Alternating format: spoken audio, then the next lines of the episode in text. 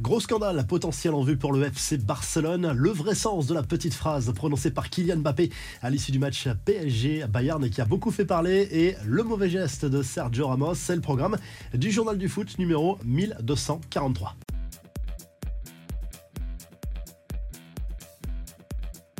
Le Barça va devoir s'expliquer. Le club catalan est visé par une enquête de la justice espagnole qui le soupçonne d'avoir versé pendant trois ans de l'argent à un ancien arbitre qui a également occupé le poste de vice-président du comité technique des arbitres espagnols pendant 14 ans. Selon la presse espagnole, l'enquête aurait débuté à la suite d'un contrôle fiscal suspect. Silence radio pour le moment du côté du club Blaugrana. Le principal accusé, ce fameux ex-arbitre, lui explique qu'il n'a jamais favorisé le Barça dans aucune décision ni nomination arbitrale et que son rôle, son travail consistait à simplement à conseiller verbalement les Blaugrana. Les infos et rumeurs du mercato, on se dirige peut-être vers un revirement de situation à propos du futur de Lionel Messi. L'Argentin serait de moins en moins tenté par l'option d'une prolongation dans la capitale française. Une rencontre a eu lieu entre le père et agent du joueur et le PSG cette semaine. Pour le moment, le champion du monde n'a toujours pas accepté la proposition parisienne. Un départ en fin de saison est désormais une option alors qu'il semblait se diriger vers la signature d'un nouveau bail juste après la Coupe du Monde. Autre star du PSG dont l'avenir pose question, Neymar pourrait à nouveau être poussé vers la sortie l'été prochain. Nasser El Khelaifi aurait rencontré Ted Boehly, propriétaire de Chelsea, cette semaine à Paris. Les deux hommes ont parlé de Ziyech, mais aussi et surtout d'un potentiel transfert du Brésilien cet été, selon le journal Le Parisien. Enfin, Lionel Scaloni va prolonger son contrat avec la sélection argentine. Selon les médias argentins, tout est bouclé pour un nouveau contrat jusqu'à la prochaine Coupe du Monde en 2026, mais il n'y aura pas d'annonce officielle avant le mois de mars. Les infos en bref, fait d'abord la suite des huitièmes de finale aller de la Ligue des Champions. Le Borussia Dortmund a pris une petite option en dominant Chelsea 1-0 en Allemagne grâce à un but superbe signé Adeyemi. Grosse option en revanche sur la qualif pour les quarts de finale du Benfica Lisbonne, vainqueur 2-0 sur la pelouse de Bruges. Ce jeudi soir, place à l'Europa League avec trois clubs français en course. Monaco qui va défier le Bayer Leverkusen. Rennes est opposé au Shakhtar Donetsk et Nantes affronte la Juve. Tous à l'extérieur. À suivre notamment l'énorme choc entre le Barça et Manchester United. En Conférence League, pas de club français en playoff puisque Nice est directement qualifié pour les huitièmes de finale.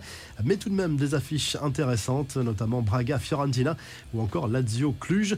Retour sur les coulisses de PSG Bayern à présent. Et d'abord ce coup de sang de Sergio Ramos juste après le coup de sifflet final. Au moment où l'Espagnol est allé saluer le public, il a d'abord été bousculé involontairement par un photographe, puis par un deuxième, mais de manière très légère.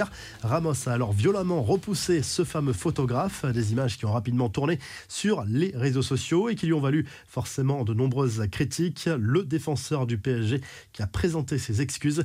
Kylian Mbappé, seul véritable éclairci de la soirée de mardi, a tenu des propos forts devant les caméras et un discours de leader dans le vestiaire. Ensuite, après la défaite face au club allemand, sur sa fameuse phrase que tous nos joueurs soient en bonne santé, que chacun mange bien, dorme bien. Certains ont tout de suite interprété un message pour des coéquipiers, à l'hygiène de vie douteuse. En réalité, Mbappé a plutôt voulu faire allusion à la recette de son retour express à la compétition, selon les informations de RMC. Neymar, lui, a participé à deux tournois de poker à Paris au lendemain de ce fameux match contre le Bayern. Le Brésilien s'est qualifié au tour suivant de l'un d'entre eux et pourrait y jouer ce jeudi pendant la journée de repos du club francilien. On sait que ça ne plaît pas forcément à ses dirigeants, mais Neymar est un vrai passionné de poker. En plus de Manchester United, un autre anglais pourrait être vendu prochainement. Selon le Financial Times, le milliardaire irano-américain Jam Najafi prépare une offre de 3,5 milliards d'euros pour s'offrir Tottenham. La revue de presse, le journal L'équipe consacre sa une à ce match entre la Juve et le FC Nantes en Ligue Europa. Une rencontre de prestige pour les Canaries qui n'auront pas grand chose à perdre, mais qui espèrent tout de même conserver un espoir de qualification en vue du match retour pour avoir une belle fête au stade de la Beaujoire.